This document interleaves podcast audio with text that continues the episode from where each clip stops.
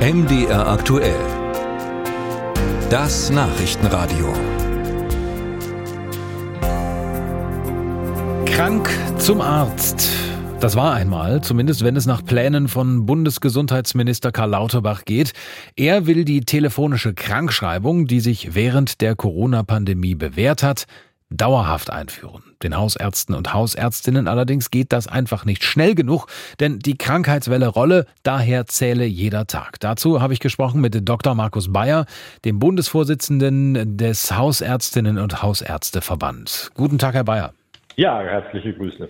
Ja, wie ist die Situation denn momentan bei der telefonischen Krankschreibung und wie groß ist da der Bedarf tatsächlich? Ja, in der Infektwelle, die derzeit läuft in manchen Regionen schon seit einigen Wochen, ist es so, dass, dass wir mit der Nichtregelung, die im Moment ist, ähm, nicht gut zurechtkommen. Es muss jetzt ganz legal und dauerhaft möglich sein, Menschen, die wir kennen, auch am Telefon in die nötige Ruhezeit von drei bis fünf Tagen zu schicken, weil ein allgemein leichter Infekt äh, vorliegt. Ja, Sie sagen ja selbst, je schneller, desto besser. Warum ist es denn so wichtig, das jetzt so schnell wie möglich wieder einzuführen? Ja, weil einfach Menschen, die krank sind, in die Praxen kommen, die infektiös sind, dort Infektionsketten in Gang kommen.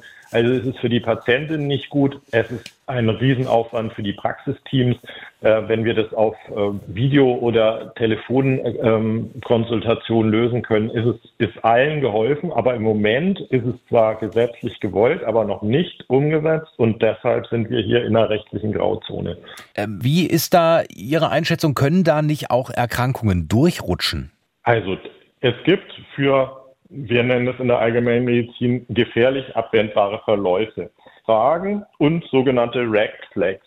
Diese Red Flags müssen am Telefon genauso abgefragt werden wie in der Praxis, um zu erkennen, ähm, könnte da was Gefährliches sein. Also beim Kopfschmerz muss ich immer fragen, ähm, wenn der plötzlich und heftig auftritt, hatten Sie ähm, einen Unfall oder sind andere Ausfälle da. Und sobald ich mir unsicher bin, muss ich natürlich den Patienten ähm, kommen lassen. Aber wenn mich jemand anruft und sagt, mir läuft die Nase, ich habe schon 20 Pakete Taschentücher, ich habe leichte Kopfschmerzen, sonst ist nichts, Sie kennen mich doch, ich kann so aber nicht arbeiten gehen, weil ich im Großraumbüro sitze, dann werde ich den einfach drei Tage krank schreiben und es ist mir auch recht, dass die Menschen nicht noch in meiner Praxis die Viren verteilen. Hm. Da äh, sprechen Sie gerade äh, tatsächlich was an. Sehen Sie nicht dann doch auch die Gefahr, die da so mitschwingt, dass diese Krankschreibung per Telefon vielleicht missbraucht werden kann? Ja, also äh, es ist nicht, wenn ich die Menschen kenne und immer wieder die zu mir kommen müssen, dann kann ich ja sehen, wenn da Krankschreibungsketten entstehen und denen mir mal vorknöpfen und sagen, no, was ist jetzt da los? Warum ist jede drei Wochen da eine telefonische Krankschreibung?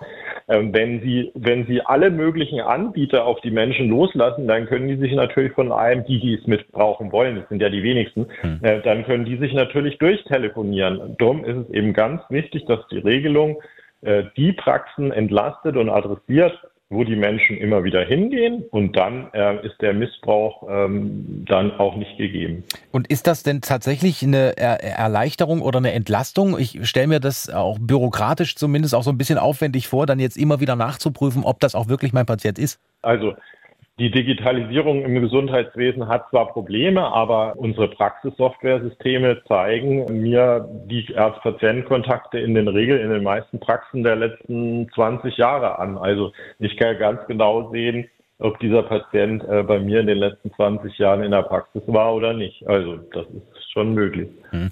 Und ähm, ich persönlich kenne jetzt zum Beispiel auch zwei Ärzte, die äh, wollen das weiterhin nicht anbieten. Ähm, Gibt es da einen Ermessensspielraum? Kann der Arzt sagen, äh, ich biete das an und ich biete es nicht an? Wird es das auch weiterhin geben?